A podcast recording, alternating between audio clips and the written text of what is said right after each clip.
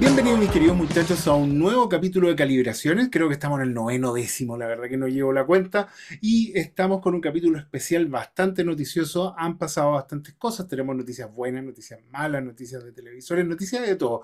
La verdad que hemos constituido una suerte de cofradía, una suerte de mesa cuadrada de calibraciones donde hay un selecto grupo de mecenas que están también detrás de nosotros apoyándonos con algunas cosas, así que les mandamos un saludo, por supuesto, a don Henry, a don Jaime Mena, a don Ludomir, a don Quest, eh, a don Sebastián, a todos los que son parte de eso, que nos están ayudando ahí con el tema de, del podcast y que ha servido y ha sido bastante entretenido con eso. Y, nos enteramos gracias a ello un par de cosas que ya les vamos a contar.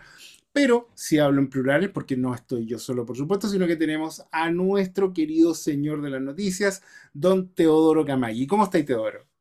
Bien, bien, súper bien, con mucho más, más ánimo esta semana. Ya iniciamos diciembre, hay que empezar a armar el árbol de Navidad, así que Oye, con este es como, este es como el horario, ¿ah? porque estamos grabando más en la tardecita ahora. Este es el horario que parece que te agarramos, pero con el mejor, con el mejor ánimo, porque siempre solemos, o sea, pa- para que ustedes sepan, nosotros grabamos generalmente como a la mitad del día, cuando tenemos un break de almuerzo entre ambos, grabamos ahí. Ahora no, pues estamos grabando casi al final del día, y, parece que cuando tú cierras el trabajo, Teodoro, que hay como de mejor ánimo, que hay relajado, que hay libre. No, de- es que más que nada es por el, el calor, y ojo que cuando grabamos normalmente a mediodía es porque tengo hambre. Ah, ya. Ah, ya. Oye, em, ¿cómo ha estado primero que nada? Pues, ¿cómo ha estado esta semana para ti, Teodoro? ¿Qué tal ha estado eh, tu semana tecnológica también? Bien, bien, súper bien, o sea, en general, con el trabajo muy bien, eh, tranquilo esta semana.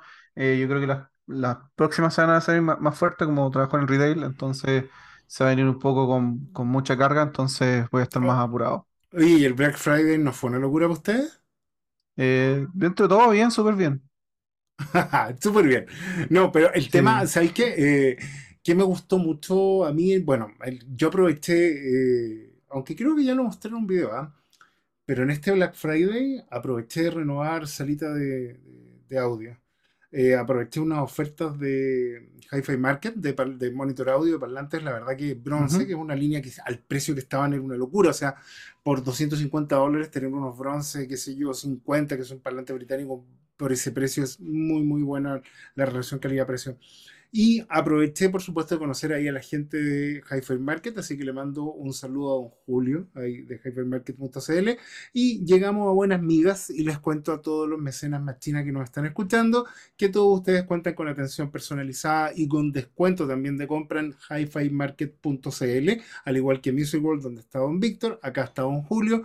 Ustedes si les interesa comprar algo a través de el Machina Help o a través del de, de- mensaje directo en Patreon, me contactan, me dicen Machina, ¿sabéis que nos interesa algo de la manera para que nos den el contacto? Y yo le envío el contacto. Usted se presenta y don Julio lo va a atender ahí también, brindis en mano y lo va a atender como príncipe. Así que una nueva eh, tienda, de estas tiendas, de estas tiendas nicho, de estas tiendas que no son parte de las tiendas departamentales, que no son grandes cadenas, sino que son nichos de audio que en mi país son lo que hay. Porque, por ejemplo, eh, en España existe mucho esto también, pero en televisores. Eh, por ejemplo, no sé si ustedes han visto el canal de Leoni 4K, que me cae muy bien mi, mi amigo Leoni. Eh, él tiene un par de tiendas, como yo trabajo con Music World y ahora con Hi-Fi Market, él tiene un par de tiendas de televisores que son independientes, no son de grandes cadenas, que traen modelos de televisores.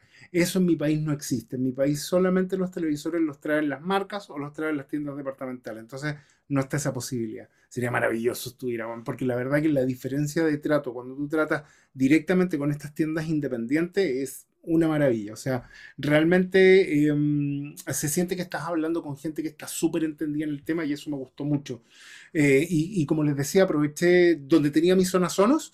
Eh, la, si hay un maleficio en el audio, para los que nos gusta muchísimo el audio, es que el oído se te aburre el oído se te aburre después de un tiempo, por mucho que tengas algo maravilloso, y yo creo que de esto pueden acusar varios, el oído se te aburre y te pide algo nuevo y te pide algo nuevo y te pide algo nuevo, y lamentablemente yo cedí en esta oportunidad, entonces embalé todos mis sonos, que lo, lo puse a la venta, eh, y eh, le puse un receiver 5.1 porque para el dormitorio no me interesaba tener, eh, tener Atmos.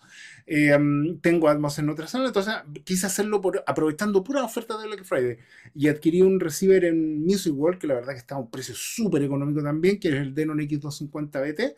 Estaba como a 350 dólares una cosa así, mm, puesto acá, con todo. Eh, y también aproveché, adquirir un subwoofer que estaba en 180 dólares, un subwoofer del PSW10 de Polk, tremendo subwoofer. Tremendo. sí, no, tremendo, y estaba súper económico. y bueno, aproveché de comprar todos los monitores audio bronce, junto con el subwoofer monitor audio también. Y sabéis qué cuestión compré ayer, pero aprovechando que estamos hablando de audio, hoy día vamos a hablar harto de audio. Eh, aproveché, nunca, a ver, cuando yo conocí los DAC y hablé del mundo de los DAC y traje DAC y traje hartos, hartos DAC también chinos por parte de, nuestro amigo Jaresh, eh, que él en Mercado Libre los vende y la verdad que es, bien empeñoso, tiene su emprendimiento y suelen ser DAC muy económicos para lo que entregan. Por ejemplo, yo tengo ahora, eh, que me lo dejé para mí al final, el, el SMSL, que ahí se lo compré al, al amigo Jaresh, que es el streamer DAC que tiene pantallita, y la verdad que ese sale como 600 dólares. Si tú quieres comprar una marca europea o americana que más o menos haga lo mismo, por ejemplo el Unity Atom, te salen, qué sé yo, 3 mil dólares, entonces la verdad que precio-calidad es, mucha la diferencia. Bueno, dentro del mundo de los DAC, AudioQuest es una de las marcas que yo diría que más se ha destacado por mucho tiempo por el dongle DAC de los Dragonfly, que son unos como pendrives eh, en tres colores. ¿Tú los, lo ubicas? Son negro, rojo y cobalt. Sí, eh, son muy típicos ahora. Sí, son muy típicos. Y usualmente el negro sale como 120 dólares, 100 dólares, 150 dólares, el rojo 250, 300 dólares y el cobalt sobre 300 dólares. Eh, y ahora, precisamente en Hi-Fi Market, encontré a menos de 200 dólares estaba el rojo, así que aproveché de comprarlo. y hoy la embarró, suena increíble, suena realmente increíble. Yo no pensé que sonaba tan bien. Eh, de hecho, lo estaba comparando con el SMSL, el M500, que vale el doble, eh, y, este suena más fuerte. Más fuerte. Ambos suenan excelentes en, calidad de, audio, en, lo que es la digitalización, el trabajo de DAC, de Digital to Analog Converter, pero el rojo, la potencia que tiene, una cuestión que no me la puedo creer para hacer algo tan chiquitito y movible, y, que podía andar trayendo en el bolsillo y que la podéis poner en tu, qué sé yo, por ejemplo, eh, yo tengo un adaptador de USB-C a eh, USB normal hembra. Entonces coloco el dongle ahí, coloco por el otro lado, ponle un cable eh, a, un equipo receiver o un amplificador o a mi audífono, conecto mi audífono ahí y el sonido es de otro planeta. Te lo recomiendo, mira, te lo recomiendo muchísimo, Teodoro. Yo sé que no soy de audio tú, pero eh, si alguna vez queréis como meterte en ese mundito y queréis algo súper práctico, el Dragonfly rojo es una locura por el precio que está. A, mí me gusta mucho el audio, de hecho yo tengo un FIO, un FIO K5 Pro el FIOCAN 5 Pro es muy bueno, muy bueno. De hecho, en su momento nos sorprendió muchísimo. Y, oye, te hago una pregunta, ¿hay probado alguna vez si te funciona el DAC con la PlayStation 5? ¿El DAC del, por ejemplo, un FIO? Sí. No, nunca lo he probado. Lo que sí lo tengo conectado a los parlantes, tengo unos Edifier para el PC conectados y ahí lo conecto directo al FIO y funciona increíble. Mira, lo, que, lo que pasa es que, ah, bueno, esta semana uno de los casos más entretenidos que tuve, porque nunca me había pasado, que un mecenas me dijo, Machina, me compré el monitor que recomendaste, el Samsung G7, el de 2K, el 1440p de, de 144 Hz, que es el que yo ocupo, el curvo, eh, para mi PlayStation 5, pero tengo el siguiente problema. Resulta que no tengo dónde poner el audio. Yo tengo, me puso, eh, yo tengo em, dos parlantes activos eh, y esta cuestión no tiene salida óptica. Entonces, ¿qué hago? Porque me puse a, porque él se había comprado inmediatamente acá en Mercado Libre eBay. compró un extractor de audio, que son unos aparatitos que por un lado tienen entrada HDMI y por el otro lado está la salida HDMI y aparte una salida SPDI óptica. Entonces eso permite que tú puedas meter, por ejemplo, la PlayStation 5, le pones ahí el cable y sacas el, HDMI al, monitor en este caso, y por el, por el óptico sacas a tus parlantes activos, por ejemplo, como los Edifier que tenés tú. Eh, y la verdad que yo dije, oye, yo tengo el mismo problema, pero como yo tengo un receiver que tiene eh, óptico, eh, que tiene, perdón, Bluetooth, eh, compré un dangle, un dongle, dangle switch se llamaba, eh, que la gracia que tenía es que le daba Bluetooth a las consolas y se lo puso a la Play 5 atrás y la verdad que funciona espectacular y me suena súper bien, pero en este caso él quería la opción para los parlantes activos. y al final me puse a averiguar y resulta que eh, la PlayStation 5 es solo compatible con los primeros tipos de DAC del año 1999, 1991, no recuerdo, pero eran los 90, que tienen eh, una nomenclatura que creo que es UOA o UOA, UOAC, no me acuerdo, pero es uno que son todos los primeros DAC que se hicieron, que eran 24.96 como máximo, y todos los segundos DAC, camada de DAC son UAC 2, por ejemplo, y no funciona. Así que hemos estado probando y descartando. Por ejemplo, el Dragonfly Red lo toma, pero el audio es tan bajo que no, no vale la pena. Tengo entendido que IFI, para todos ustedes, le estoy aprovechando de pasar este dato, que tengan esta circunstancia, que quieran tener un audio, pero muy refinado eh, y tengo un monitor donde no pueden aprovechar el HDMI y el audio, les cuento que todos los IFI que son de la línea Zen, IFI Sendac, IFI Sendac D2, IFI Sendac Air, IFI Signature, el IFI, el HipDAC, también todos esos son compatibles con PlayStation 5 porque IFI sacó un firmware que es con el codec XMOS que es compatible con Play 5. Así que si tú tienes un DAC IFI, enhorabuena porque puedes conectarlo a tu PlayStation 5 y gozar de un audio, pero que es una delicia. Así que se los adelanto acá en primicia con mi amigo Teodoro. Bueno, entonces estamos, hemos estado viendo eso. Y, eh, y FIO, tengo entendido que no funciona ninguno. Entonces sería interesante que ahí cuando tuviera un tiempo aprovecharé de pegarle una probada a la Pero Play tú, tú lo, 5, tú- tú lo quieres conectar directo del USB de la Play 5, ¿no es cierto? Sí, ¿Eso po, es? sí, pues esa es la, esa Ya, es la magia. Del. USB, del USB que está atrás. Entonces nos contáis la próxima semana si te funcionó o no, porque me gustaría, sé que me puse a buscar en internet y no hay un listado oficial de los DAC que son compatibles. Y me gustaría eh, eh, desarrollar una- un listado oficial. Ya tengo como cuatro eh, que sé que oficialmente funcionan, que son el JS Atom, que son el, eh, el IFI Sendac, el IFI Sendac Air, el IFI Hip DAC 2, eh, que son el Cambridge DAC Magic 100 eh, y los Dragonfly. Mira, Dragonfly funciona, pero el volumen es tan bajo que no vale la pena. Y tengo entendido que el FIO E10 pasa lo mismo, que también el audio es tan bajo que no vale la pena. Pero no sé si con el K5 pasará, así que ahí nos contáis después. Así que bueno, pues entonces estaba en ese mundo ahí del, del, del audio full que es lo que más me apasiona, así que estaba ahí, pero aprovechado de ver, ¿sabéis qué vi esta semana? Aproveché de ver anime que no había visto hace mucho tiempo y me vi la serie nueva, la, la serie nueva de Berserk, la encontré increíble, así que estaba La nueva, más. increíble. Me gustó mucho, es que me gusta mucho la historia. No, la, yo- no, la historia es buena. a mí, la- a mí el, el, el, el cel shading, es que mira, ¿sabéis lo que pasa a mí? El shading no me gusta mucho, pero si algo aprendí leyendo Sandman era priorizar la historia y la narrativa en pro del dibujo o de la animación. Entonces, me pasa que hay cosas eh, que pueden tener una animación o pueden tener un dibujo que no sea muy bueno, pero si la historia me engancha, le doy para adelante nomás, como loco. Y he estado viendo la, la serie de Berserk y me ha Le- le- lee el manga mejor. No, si el el manga manga de Miura, el manga de Miura lo he leído. Si el manga de Miura lo he leído. Ah. Pero no quiero seguirlo leyendo más, porque si no, no tiene final. Entonces, hasta lo, lo voy a volver a retomar el día que digan tal sucesor va a terminar el manga. Y ahí vamos a tomar ese tema. Eso. A todo esto, yo quería dar una aclaración. Si hubiera, si hubiera sabido eh, eh, que el, el IFI Sendac 2, el V2, tenía compatibilidad con MQA, seguramente me hubiera comprado el IFI en ese entonces en vez de comprarme el K5 Pro. Pero bueno, Es que, es que casi nadie sabía, pues si no, no fue algo. A nosotros analizamos el V1, el V2. Yo, de hecho, ahora estaba, le mandé un mensaje a los de IFI para ver si nos prestaban el, el V2 para hacer las pruebas con la Play 5, hacer todo ese tipo de pruebas. Así que sería súper interesante si de repente lo logramos. Pero estamos como eso, estamos viendo, estamos haciendo pruebas de audio con Play 5 para alternativas para la gente que, que efectivamente dice, yo quiero mis consolas con monitor. Por ejemplo, eh, si ustedes vieron los videos del canal, verán que yo les mostré la PlayStation 5 con el televisor OLED grande, cómo se veía el God of War. Subí un video.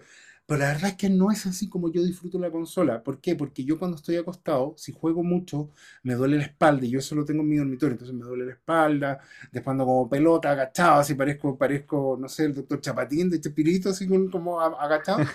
Eh, y yo prefiero tener la consola en mi oficina, donde termino de trabajar o de repente estoy encodeando, prendo la consola y pongo a jugar. Y yo la tengo conectada a un monitor, que es el Samsung G7, que es un 1440p, 120 Hz, y me anda genial y no echo de menos. Y me encanta que sea curvo, entonces toda esa parte la disfruto más. Tengo una silla gamer, que es la Master, la DX Racer, creo que se llama Classic, una bien grande.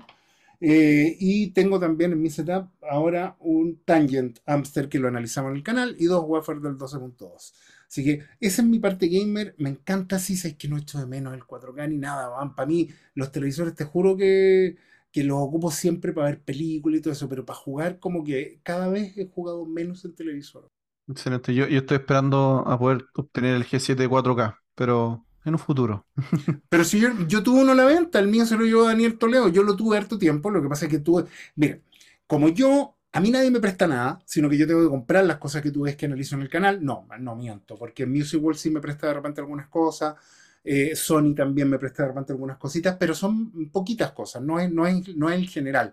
La mayoría de las cosas que veo acá son cosas que yo compro y hacemos el gasto. Por algo tenemos el Patreon, porque el Patreon cubre los gastos del canal y también, por supuesto, lo que sobra de eso lo gastamos en, eh, en cosas que analizar. pues. Eh, entonces, de repente pasa cuando yo cometo el error de comprar antes de vender lo que tenía para analizar. Ejemplo, pasó este mes. Yo en el Black Friday dije, oh, voy a aprovechar este Black Friday, total, voy a poner a la venta el, el setup Sonos completo, que siempre me preguntaron cuando lo vendiera, avísame, cuando lo vendiera, avísame. Yo dije, esta cuestión va a volar. Y lo puse a un precio bastante económico, a mí me salió como alrededor de los más de 2 mil dólares, me salió como 2 millones de pesos en, en dinero chileno, eh, y lo puse en 1.7 para partir. Dije, bueno, pues si son mecenas, el que me ofrezca sobre un 1.6, 1.5, bien. Y no pasó nada. Y yo ya me gasté todo lo que me tenía que gastar comprando todas las cuestiones que llegaron para analizar contando que esto se iba a vender. Entonces ahora estoy en menos. Estoy como apurando el tema del sono. Pero eso me indica también, ¿sabes, este oro? Que la cosa está muy mala. Porque nunca me había costado vender algo tanto en la tienda más china. O sea, usualmente cuando yo analizo cosas, eh, y son cosas que lo- los chicos, los patrones saben. Parte de la ventaja que tú tienes de ser mecena es que puedes adquirir muchas de las cosas que nosotros que hacemos los análisis. De repente hay cosas que las pongo a la venta y no he hecho los análisis porque considero que no vale la pena hacer un análisis o coloco, muchachos, eh, está esto a la venta, que a lo mejor eh, yo no tuve el espacio para hacerlo, pero siempre estamos con cosas. Y, eh, mm, y nunca me había pasado que algo se demorara tanto y sobre todo siendo barra de sonido, usualmente se las pelean. Y, eso me, hace pensar que la cosa no está muy buena, por lo menos en mi país. No sé cómo estaremos en la zona. Y no sé qué perspectiva tenés tú, Teodoro, porque tú también veis el tema ahí de los gastos en tiendas grandes y capaz que tengáis una perspectiva totalmente distinta, como que las cosas van viento en popa en el país. Mm, yo creo que la peor parte se va a ir otro año. Más que ahora la gente todavía lo que tiene lo está gastando, pero ya el otro año va a estar muy complicada la cosa. Es lo único que puedo decir. Sí, bueno, sí, está, está difícil. Es por eso que es interesante y, y es importante hacer un gasto eh, con la cabeza, cosa que no hace su amigo Martínez usualmente. Eh, ¿sabes que me instalaron la cuestión de... Yo, tú cachai que yo soy cero tecnología apostador, o sea, yo soy acá un anciano al lado tuyo. Eh, me instalaron el SoSafe y lo odio profundamente porque yo no ocupo celular, no ocupo casi nada y ahora tengo la cuestión a cada rato y yo lo tomo pensando que hay una emergencia y me dice, vendo completo, vecina. Me- pero me da No, un yo, yo, infarto. sir- sirve mucho la aplicación, pero ojo, yo desactivé las notificaciones. Y cuando uno cree que pasó algo, meterse la aplicación, porque si no las notificaciones están a bombardear todo el día, porque eso se aparte de ser como una cosa social, una red social dentro de seguridad, también hay gente que se publicita mucho, entonces las notificaciones como, hola, vendo completo, hola, hago servicio de SEO, hola, entonces como todo el día, durante sí, aburre mucho, pero igual es importante tenerla y reportar las cosas cuando... Oye, Teodoro, ya, hicimos una larguísima introducción, hablamos de todo. Eh, partamos con las noticias, pues, para que comentemos un poquito las noticias del día de hoy. Dale, dale, perfecto. Entonces, la primera noticia que tengo es, más que nada, es como eh, las plataformas descentralizadas deberían, es como el título, es como la- las plataformas descentralizadas necesitan que se populares y Telegram quiere ser como el protagonista o el que va a empujar este, este tema. Y de hecho, el su CEO, es Pa- Pavel Durov, eh, tiene clara la solución. De hecho, él dice, la solución es clara. Los, pro- el proyecto basado en blockchain debe volver a su raíz, que es la descentralización y los usuarios de la criptomoneda deben cambiar las transacciones trustless y monedas en frío que no dependan de ningún tercero. Es decir, por ejemplo, con lo que pasó con FTX, que hubo un, eh, mucha gente no pudo sacar su plata, mucha gente perdió plata. Uf. Entonces la idea es como que todo esto debería volver al origen y cada uno debería tener te pido, un- te pido un favor, porque yo no sé, por ejemplo, yo no capto nada cómo funciona todo ese tema. Me están llamando ahora afuera. ¿Por qué no te explicáis un poquito cómo funciona ese tema para la gente que a lo mejor está un poco perdida del tema de la, de la mon- criptomoneda y todo eso, para que les pegue una pequeña explicadita? ¿Puede ser? No, no, no hay problema. No, al final, lo que es, o sea, más, allá de lo, que son las criptomonedas, lo importante es entender la visión que es blockchain, ¿no? Y, y al final, blockchain es un libro mayor compartido, eh, inalterable, que facilita el proceso de registro de transacciones y que y da seguimiento o activos en una red de negocio. Eh, ese activo puede ser tangible como intangible. O sea, por ejemplo, eh, Bitcoin es intangible, pero tiene valor, ¿no? Entonces, es más que nada eso. Y la, idea de esto es que es descentralizado y hay una red y se validan. Entonces, prácticamente nadie puede ser dueño de, de eso. Y la idea de volver a la raíz es justamente no tener tus eh, monedas o tus activos en una plataforma que puede ser vulnerada o puede ser controlada por alguien más, sino en frío. Es decir, por ejemplo, yo tengo mis criptomonedas en una na- Nano Ledger. Yo no soy muy seco en este tema, pero sí he invertido mucho. Y yo tengo, por ejemplo, mi Nano Ledger, tengo todo en frío en un pendrive, cosa que son mis criptomonedas y no de la plataforma. O la plataforma administra mis criptomonedas. Entonces, eso es la ventaja de tener como en frío tus criptomonedas. En el caso de que pase algo como FTX o que caiga otra, no me afectará a mí porque yo voy a seguir siendo dueño de mis criptomonedas. Y con respecto a otra noticia, y yo creo que, que igual es importante si alguien usa los Password Manager, es que LastPass nuevamente eh, fue vulnerado. Y creo que ya había sido vulnerado activamente en agosto y fue afectado el servicio de almacenamiento de la nube de tercero, que comparte la matriz con Gusto. Y eso, la idea es que revisen esto. Yo creo que ya es mucho que creo que lo han hackeado o han vulnerado como tres o cuatro veces LastPass y no es menor, sobre todo si tienes cuentas o tarjetas de crédito. Entonces no, no creo que sea muy bueno para, para la gente que tenga almacenado ahí. Ojo, yo también ocupé LastPass y me cambié a OnePassword personalmente porque creo que, que es mejor eh, para mi uso. Eh, tiene mejor administración, em, tiene two-factor authentication en la misma aplicación, es más fácil, más intuitiva y es más barato. Y con respecto a otra noticia, ya es que eh, todas las plataformas como Apple Music, YouTube Music o Spotify, eh, desconozco Tidal, y ya están haciendo como su rewind o su, eh, su reconteo con respecto a las plataformas. Y he visto muchos amigos que comparten por, por Instagram como su, sus artistas del año, su debut, qué canción más escucharon, qué género, qué más lo representa.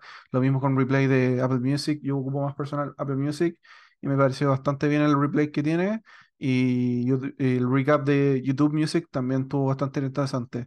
Pero sí el que estuvo mejor por lo menos, y me gustaría que copiara un poquito más Apple Music, es el de Spotify. Definitivamente creo que es eh, mucho mejor. Y con respecto a las actualizaciones de videojuegos, y es que Nintendo, eh, creo, no sé si lanzó actualmente o se o promete, eh, no entendí muy bien, pero si es que lanzó un parche para el Pokémon, el, el, Scarlet y el Violet, después de su lanzamiento que fue bastante, o sea, si bien se vendieron 10 millones de copias en tres días, que es bastante por- porque hay un fan eh, de, de, Pokémon muy grande, sobre todo en Japón.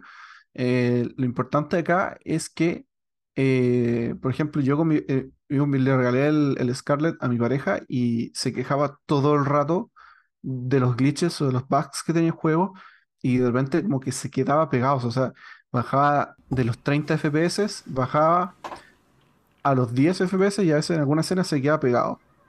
Oye, eso yo lo he escuchado muchísimo, muchísimo el tema. Pero estaban diciendo que Nintendo se iba a hacer cargo, pero por completo de los bugs que tenían los juegos, ¿no? claro, pero, pero ojo, para Nintendo tiene- puede darse el lujo de Filo lanza el juego así nomás, total, los fanboys de Pokémon lo van a comprar sí o sí. De hecho, es el juego más comprado, son 10 millones de copias en tres días, que no es menor. Pero sí, es una lata porque en verdad eh, yo lo he visto cuando a mi pareja jugando, a mi polola, y la verdad es que, uff, o sea, yo me desespero corriendo un juego de 10 FPS. No, no podría jugarlo, por muy bueno que sea, 10 FPS para mí me matáis, así es como... No, pues más no- encima que tú estés acostumbrado a jugar con tu PC atómico como a 2 millones de FPS. yo- Es que también es tipo de juego distinto porque el Pokémon es por turnos, pues entonces si eres jugando un juego por turnos tampoco te dificulta tanto el gameplay en sí. No, pero claro, pero igual tenía una brecha de, de FPS, pues. O sea, yo creo que como 25 como mucho bajando, ya después de jugar una, una- hay escenas que pasáis y tenían 15, 10 FPS, es demasiado. O sea, eh, es como, se- por mucho que sea la Switch, yo creo que el juego está muy mal optimizado. Tenéis el, el Zelda Ocarina of Time, o sea, el Zelda nuevo, el Breath of Wild, tenéis juegos que corren muy bien en la Switch. O sea, yo creo que parte de esto fue una mala optimización por la, por la empresa. No, no me acuerdo el nombre, pero mencionaron harto. Pero la empresa que eh, fabrica el juego Pokémon que yo creo que no le dio las pinceladas que necesita el juego, porque podría haberse corrido bien. También hay que tener en cuenta que ya la Switch lleva demasiado tiempo. Piensa en el Bayonetta también. Entonces, yo creo que la Switch ya está pidiendo recambio hace rato. Es como ese jugador, aprovechando que estamos todavía en la época del mundial, que ya está en las últimas pidiendo por favor, cámbienme, cámbienme, cámbienme y no los cambian nunca. Sí, no, o sea, por mí yo creo que hubiera sido bueno que lanzaran un Nintendo Switch, puede ser un Nintendo Switch 2, para mi opinión. Ojo, y que sea compatible, pero yo sé que Nintendo no lo hace porque Nintendo le importa mucho el dinero, son adictos al dinero, entonces no creo que lo hagan.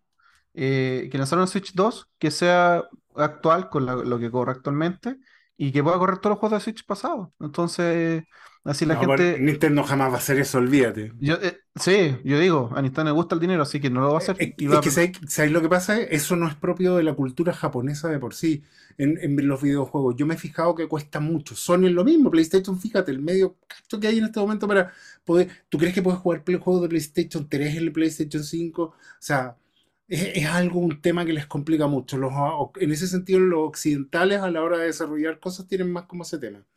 El resto no. Eh, también no, es más como nicho, no sé. O sea, es que prefiero no, no meterme mucho en ese tema, la verdad. no, de hecho, parte de la polémica que Xbox le está yendo muy bien en Japón es que justamente es retrocompatible con todas las plataformas viejas y le ha dado mucho foco en el usuario, cosa que los japoneses han dicho, wow, y aparte ha tenido más stock en Japón. Entonces, bien, ahí, mientras más competencia, mejor, pongámoslo así, siempre mejor la competencia. Sí, eso es bueno. Bueno, gracias a la competencia es que van pasando cosas, que van bajando precios, que van innovando, entonces todo eso es bastante positivo. Así que también me sumo a eso de vía la competencia. Oye, ¿viste el tráiler de la segunda, del segundo tráiler de Super Mario Bros., la película? Sí, sí, lo vi. Y sabéis que todas las voces no tengo ningún problema. La de Natalie Joy me encanta, pero la de Chris Pratt me hincha, pero me golpea el tuétano, ¿no? No hay caso que me, como que me saca de, de todo. Como que la voz de Mario es la que me jode. No, yo lo encontré bien, yo lo encontré bien. No, no, oye, o sea, yo, yo definitivamente hubiera contratado a la voz real que hace Mario, Sí, pues a Charles pero, Martinet, se- siento que se echa mucho de menos él. pero, pero definitivamente yo creo que hace una buena película, sobre todo si están encima lo- las personas de Nintendo, está, estar súper encima de la película, entonces yo creo que Sí, va a ser muy buena. En ese sentido se ve bastante entretenida. A mí me tincó mucho también. O sea, se ve que vamos a pasar un buen rato. Si la única crítica que yo hice fue el tema de la voz de Chris Pratt, que no me gusta mucho. Así que me sumo a Cliffy B, que dijo hagan la película de Years of War que quieran, pero por favor sin Chris Pratt. Así que en ese sentido me sumo a ello. Pero la verdad que está bastante, se bastante entretenida, se ve súper buena. Y otro, y otra noticia que fue gracias a los patrones del, de Mecenas que nos aportaron con noticias, y es que la Steam Deck, eh, Steam regalará una Steam Deck cada minuto durante los Game Awards. Y la idea de esto es poder registrarse dentro de la plataforma de Steam, y esto va a ocurrir el próximo 8 de diciembre. Entonces, cada minuto que pase durante la Games Award, van a estar regalando una Steam Deck de Oye, eso va, 512 GB. va a estar súper entretenido la cantidad de gente. Lo malo, lo malo de eso son los acaparadores. Toda esa gente que no, no No. tiene necesidad y se va a meter igual a joderle la vida al resto. Eso, eso es lo único malo. Y ojo, y ojo, hay una condición para nosotros, hay que residir en uno de los países que se comercialice la Steam Deck. O sea, jodimos. Sí, o sea, yo, yo por lo menos voy a decir, no, eh, yo puse participar igual. En lo peor de los casos, me la mando una casilla, qué sé yo. Aplicando. VPN. Claro, lo que sea. Como, como Jaime Mena aplicando fue con ¿cuál es el que ocupa Jaime que nos transmitió en la semana? El, NordVPN. el NordVPN. ¿Por qué ocupa NordVPN? Yo es que, ¿sabes que de repente me pasa que los chicos se van a hablar y yo estoy como en un caso y no alcanzo a leer bien. Porque yo No, ocupo, Nord- Expre- yo ocupo ExpressVPN y me anda espectacular. Don Eblo, ExpressVPN nos anda súper bien. Tú ocupas Surfshark, ¿no? Que sí, creo que también sí, es bueno. súper bien. Pero la- el, el, el hecho que la ocupa NordVPN es porque la tiene pagada de por vida, entonces no vuelve a pagar nunca más. Entonces igual lo entiendo. Sí, no, de más, de más, de más, de más. Está bien, está bien entonces. Oye, Oye, y me quedan dos noticias y con eso terminamos las noticias y después paso con algunos lanzamientos que yo creo que se vienen importantes. Y es que Xiaomi cancela el lanzamiento del Xiaomi 13 por la muerte del presidente chino. De hecho, iba a ser presentado Espérate, hoy, espérate, ¿qué presidente chino? El, no, no el actual, no el actual. El ¿Qué que, presidente el, chino murió? ¿ah? ¿Qué presidente chino murió? El Yang Ximin a sus 96 años. Ah, ya, ya, Fue el perfecto, que perfecto. estuvo en, fue el que estuvo, no me acuerdo como, lo- sí, estuvo 10 años, que estuvo como entre marzo del 93 al 2003, una cosa así. Ah, ya pensé que había pasado algo, algo grave, así como que le había pasado No, al no, no, presidente no. después. Claramente, claramente estarían todos los canales de televisión. Sí, no, estaría la Y, escoba más o menos grande. y la última noticia que otra comenté, la spoileé un poquito antes de empezar el podcast, es que Samsung oficialmente lanzó el Odyssey Arc en Chile eh, con un precio no menor de 2.990.990 pesos, algo así como 3.300 dólares. Claro, ya me parece una... Mira, a mí yo lo encuentro precioso el, tele- el, el monitor, comilla, porque es como un monitor televisor. Eh, la gracia que tiene es que tú lo puedes girar, pero para mí se termina toda la gracia cuando resulta que si lo giras y tú juegas en una parte de la pantalla porque te queda como un monitor de 27 abajo y arriba puedes hacer directo lo que tú quieras. Eh, pero resulta que cada uno de los espacios son de 1080 por eh, 60 frames. Como que pierde toda la gracia. Así que no sé si eso lo habrán arreglado a nivel de firmware, pero eso me tenía bastante tirado para atrás y el precio lo encuentro muy alto, muy alto, muy alto. Preferiría ir netamente por el, el Samsung, el otro, el que vimos, el G7, que es el 4K Claro. de 144, que ese está como a 700 dólares y me parece que vale mucho más la pena. Oye, Teodoro, dijiste la noticia, contaste la noticia, me pareció la noticia más importante el tema de los paneles LG, o lo dijiste cuando no estaba, o no lo dijiste o no lo vaya a decir. No, no la he dicho, no la he dicho. Ah, Adelante. ya, ya, sigue nomás. No, sigue tú, pues yo te comento. No, no, comenta tú, yo no, no, no, no, no he visto la noticia. La verdad es que no. Ah, te voy a colgarte oro. Espérate, dame un segundo. ¿ah? Vamos a aplicar acá poder de síntesis después, porque déjame leer a los muchachos, porque la primera leí, a mí casi se me cayó el pelo con la noticia. Porque esa, esa noticia es muy importante. Laura, espérate. Ya, déjame comentar. La guerra del OLED ha comenzado. Esto lo estamos leyendo en, en Chataca. ¿Chataca? ¿Chataca? ¿Cómo lo podrías pronunciar? Que son eh, mexicanos y españoles, por el de, de los dos lados. Sí. LG, LG solo fabricará paneles OLED X para batir a Samsung. Atención, muchachos, que comienza la guerra del QD OLED. S- LG ha mencionado su nueva tecnología de OLED que se va a llamar X Panel, X OLED. Y esto sería, a ver, espérame que estoy bajando.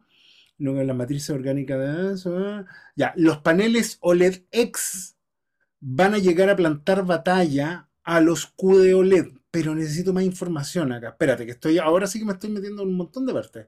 El G presenta los paneles OLED X. Seguramente por esto estaba tan preocupado el G que dejáramos de hablar de paneles Evo, porque hasta mí, eh, del G afuera, me dijeron "Oh, que no hablen más de paneles Evo, si no son paneles Evo. Pero el problema es que tú te metes al G de páginas latinoamericanas y aparece el panel Evo, entonces que, ahí el enredo lo tienen ellos. Pero este sí, panel es distinto. El X-Panel, deja ver cuál es la gracia que tiene el X-Panel. ¿Cuál es la Sí, característica importante del X-Panel? Según el G, que es capaz de incrementar el brillo hasta un 30%, además de mejorar la precisión de imagen y permitir reducir los marcos. Ya, pero sería un panel OLED nomás, pues, a ver, que había el Y, y- y de... la idea es que llega hasta 2000 nits. Ojo ahí. Ya, pero, pero, máximo. son, pero, no, pero no son QD OLED, pues, o sea, no tenemos tema del Quantum Dot, ¿no? A ver, tiene un algoritmo personalizado basado en aprendizaje automático. Con esta herramienta, el G afirma eh, que es capaz de, un visionado de mucho más brillo, capaz de predecir el uso de hasta 33 millones de diodos en los paneles 8K. No me interesa el panel 8K. A ver, voy a seguir, ¿ah? Estamos enterando de esta noticia con ustedes en vivo. Eh, eh, la tecnología OLED X reduce los marcos. Bueno, ya, ok, pero necesito la información. Y nada, po. Todas las noticias que me dieron era al final lo más importante. Necesito saber cómo está construido este panel. Necesito saber si este es un panel RGB como los QD OLED o sigue siendo el maldito RGB que ocupan los OLED del día. Así que vamos a estar súper atentos con esta noticia. Les avisamos de momento que los nuevos paneles X van a ser los paneles OLED del G para presentarse a la guerra del próximo año. Y como dice Teodoro, se anuncia que el nivel de brillo iría, pero mm, como nunca lo hemos visto antes. ¿Cómo será esto en la práctica? Ahí lo vamos a ver. De todas formas, se ve súper interesante. Y de todas formas, algo que te quiero avisar de inmediato. Que este tipo de noticias no te hagan dudar la compra si encuentras un LG C2 a un muy buen precio. Es un televisor que es una locura. ¿Y para qué quieres más ahora? De verdad que es un televisor que tiene sobre 800 nits de brillo. Muy buena eh, placa de color. Hice un video. Mira, si quieres más información, hice un video en el canal, en, en youtube.com slash martina 4K oficial donde eh, veo un video que se llama el mejor tele- el televisor que más me gusta a mí, o que no, no, no es que más me gusta a mí. Es el mejor televisor que he tenido en el canal, calidad-precio, que efectivamente fue el GC2, así que ahí te ahorro el video. Pero anda a verlo, porque te hablo de todos los detalles. Así que bueno, vamos a estar súper atentos con este tema de los paneles OLED X, con lo cual el G planea darle cara a los QD OLED. Pero em, me interesa saber más, así que vamos a estar más atentos. No nos vamos a quedar solo el titular. La fuente, Chataca, lo leí ahí, la noticia. Así que vamos a contarles más después. Si quién nos mandó esta noticia, pero por supuesto que hay que darle también las gracias ahí a don Ludomir Jakovic. Muchas gracias por habernos dado la noticia. Ahora sí lo dejo terminar con su última noticia, mi querido Teodoro. No, no, yo estoy bien con la noticia. De hecho, mi noticia van a ser los lanzamientos de los juegos. Y es que eh, ayer se lanzó ya el Dark Warhammer Dark Tide para computador, para PC. ¿En serio? Yo lo quiero jugar, pero ¿se lanzó en consolas también o no? ¿O solo PC? Eh, es solo PC, por lo que tengo entendido. Solo PC por ahora. Y mañana, mañana, así que atento, va a salir el de Callisto Protocol. Ese sí va a ser lanzado en todos los lugares, bueno, menos Switch, porque claramente no va a poder correrlo. Pero sí, de mañana Callisto Protocol va a estar para PC, PlayStation 5, Xbox Series, PS4, Xbox One. Eso va a estar bueno. Ahí vamos a hacer prueba, vamos a mostrar qué tal está. Ese es de los creadores de Dead Space, ¿no es cierto? Exacto. Yo creo que tenés como menos la, la- la misma. eh, va a ser un una aventura, acción, survival horror. Por ahí. Ya, me tinca mucho. Dos tremendos juegos. El Warhammer, bueno, yo jugué el, el anterior que era, ¿cómo se llama? Espérate, Warhammer. Vermintide, Vermintide, el segundo. Lo jugué sí. muchísimo, me encantó ese juego. Ah, qué manera de tirar flechas, lo encontré muy divertido. Así que ojalá este nuevo esté ambientado en el universo Warhammer 40k. Si yo empiezo a hablar de eso, voy a aburrirlos a todos y voy a decir que se les caiga el pelo, porque si hay algo que yo amo es el universo Warhammer 40k. Aguante las legiones, aguante Horus, y me encanta mucho toda la mitología Warhammer, así que no les voy a aburrir. Pero estos son mundos colonias donde en el fondo está lleno como de preso y cosas así, son como mundos industriales, hay minas de todo eso. No van a ver Space Marine, no van a ver nada de eso, ¿ah? porque esto es como necromundo, son, son mundos eh, como mundos prisión, por así decirlo, donde en el fondo eh, me parece que, mira, no he visto mucho, ¿ah? pero por lo que yo sé, em, deberían haber como una especie de contaminación de uno de los dioses del caos, que o va, los va a transformar a todos como en zombie, alguna cuestión así. Pero en el fondo son juegos donde tú juegas, por tú de cuatro personas, puedes jugar con cuatro amigos, qué sé yo, eh, y es bastante divertido, son bastante dinámicos, son bastante entretenidos, son juegos de lootear harto, y, y- y- y es totalmente lo contrario a Callisto Protocol, que es un juego single player, un juego full historia. Si jugaste Dead Space antes, el Dead Space 1 me encanta, y sin duda va a ser eh, un survival horror que hay que darle una mirada. Así que muy buena recomendación, mi querido Teodoro. Y eso, esos serían los próximos juegos que tendría yo más o menos anotados. No, no tengo, no veo como próximos estrenos tan llamativos, creo yo. Lo que pasa es que ahora viene diciembre, y si hay algo que eh, podemos ver en el tema de diciembre es que eh, la mayoría de los juegos ahora que van a empezar a salir deberían salir como a finales de enero o en febrero. No es una época en que salgan muchos estrenos, salgan muchos juegos, muchas cosas así. Eh, la verdad que más que hablar de películas 4K, quería hablar un poquito ahora, antes de irnos, de lo que son reproductores 4K. ¿Por qué? Porque vi hoy día una conversación también, nuevamente agradezco ahí a, la cofradía de- de calibraciones, donde se hablaba un poquito de los reproductores 4K, el Sony X700, Sony X800M2, de los reproductores Panasonic, del reproductor Ribbon que analizamos en el canal. Les quiero aclarar un poquito esto, voy a hacer un pequeño resumen para que tengan claro a qué van. El Sony X700 es el mejor reproductor 4K calidad-precio. El precio es demasiado económico para todo lo que hace. Es un reproductor que vale casi 200, vale menos de 200 dólares muchas veces cuando lo agarras en oferta. Su precio normal son como 200, 210 dólares. Y es un reproductor que te lee 4K, que tiene manejo de Dolby Atmos, Dol- Dolby Vision, HDR, el HLG. La verdad que genial. Es capaz incluso de leer si tú tienes disco SACD, te lo puedes poner. O sea, es un, es un reproductor bastante entretenido, eh, que la verdad que precio-calidad, insisto, anda genial. Si tú puedes escalar un poquito más, está el Sony X800 M2, no el X800 solo, porque el X800 solo no tiene Dolby Vision. Extrañamente, Sony lanzó el Sony X800 antes de lanzar el X700. Entonces, cuando salió el X800 no tenía Dolby Vision, tenía solo HDR y luego sacó el X700 que tiene Dolby Vision. Es por eso que puede que encuentres de repente en eBay y en lugares económicos, en, en lugares a precio bastante económico el X800. No tiene Dolby Vision, ojo. Solo el X800 M2 que salió después del X700 es el que tiene Dolby Vision. En ese caso, el X800 M2 es un reproductor más premium, de una construcción mucho más bonita, mejor acabado, más metálico, que tiene mucho mejor manejo de la metadata dinámica. Los colores, el brillo, el manejo segundo a segundo de la corrección que va haciendo el alto rango dinámico en- eh, de forma dinámica, como lo hace el Dolby Vision y no como el HDR10, que te, te pesca toda la pantalla, te toma toda la pantalla y aplica lo mismo una y otra vez, una y otra vez. El Dolby Vision no, pues va, va añadiendo ahí según la escena, según esto, y el manejo que tiene es mucho más sutil, mucho más detallado y la verdad que logra funcionar mejor. Para apreciar esto, eh, te recomiendo que ya tengas televisores de gama media alta para arriba. Porque es lo mismo, por ejemplo, que, que, no sé, pues si tú tienes un- unos parlantes que no son los mejores parlantes, pero resulta que te compras un amplificador de 10 mil dólares. Créeme, no, se te va, no te va a sonar tan distinto con un amplificador que tenías antes, porque el, el- resultado, lo que te está arrojando todo, es importante que esté por lo menos a la par. Em, y por último, los Panasonic son excelentes, excelentes reproductores 4K, pero ojo, porque también, si no me equivoco, hasta el 400, 500, porque son, por ejemplo, el Panasonic UP320, Panasonic UP420, no son Dolby Vision también. Creo que a partir del, 6, del 820 son Dolby Vision para arriba, el 820, el 9000, todos esos son Dolby Vision, pero son más costosos. Ahora, ahora, el Ribbon, el reproductor Ribbon X100, que en mi país lo trae musicworld.cl, a mí me encanta porque tiene el nivel de calidad de eh, los Panasonic por tan solo 590, 600 dólares. Y la gracia que tiene, y esto lo puedo decir acá porque este ya no es el video oficial, es que es multizona por completo. Y si tú te quieres comprar un, Blu-ray 4K multizona, a pesar de que la región de los 4K es global, no hay zona, el Blu-ray sí tiene zona. Y es súper difícil porque, al diferencia del DVD, donde en el DVD tú llegabas y podías meter en el DVD un código y se te liberaba y podías ver películas de donde sea, el Blu-ray tiene que ser una modificación hecha por chip. Entonces, si tú, por ejemplo, ves, qué sé yo, el Sony X700 en Amazon y está a 200 dólares, después tú buscas multiregión y te aparece el símbolo y te dice que ya vale 500 dólares. Vale más del doble. Y en el Ribbon tú tienes uno de fábrica que viene liberado para todo. De hecho, hay que hacer una nomenclatura en settings donde tú eliges la región que quieres disfrutar el Blu-ray y lo ves.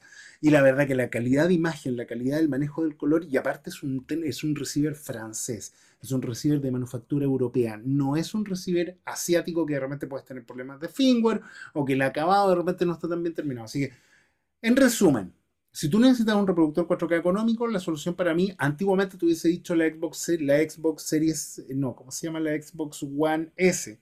Pero la verdad que están tan difíciles de conseguir y la mayoría están tan destruidas, yo que hoy en día te recomiendo mejor que vayas directamente por el Sony X700, que precio y calidad imbatible. Si tú ya quieres algo más gama alta y para ti es muy importante el tema de la región, que sea libre, Ribbon X100 no hay mejor. Si tú ya quieres algo tope de gama y no, tienes, no estás viendo Blu-ray o, tienes Blu-ray solo de tu zona y lo que te interesa es 4K, el Panasonic el 820 y el 9000 son una locura. El 9000 ya es el tope de línea y el Panasonic 820 es el, pero perfecto para ti. Así que quería terminar con esta recomendación, mi querido Teodoro, el día de hoy, para que sepan los que están viendo formato físico, eh, más o menos cómo funciona el tema de los reproductores, qué reproductores hay hay, ojo, bueno, siempre se habla de Oppo como una gran marca en reproductores que tiene unos mejores reproductores 4K. De hecho, el Ribbon está muy basado en él. Y están los Chinopo también, que pueden tener distintos nombres, que sé yo, Ultra Cine, Ultra Movie, etcétera, que son clon de Oppo, que se hacen en China y que han salido bastante buenos también. Así que ojo con eso, si encuentran a buen precio y tienen la posibilidad de traerlo a un sitio con garantía, es muy buena opción también porque son iguales a los Oppo y funcionan bastante bien.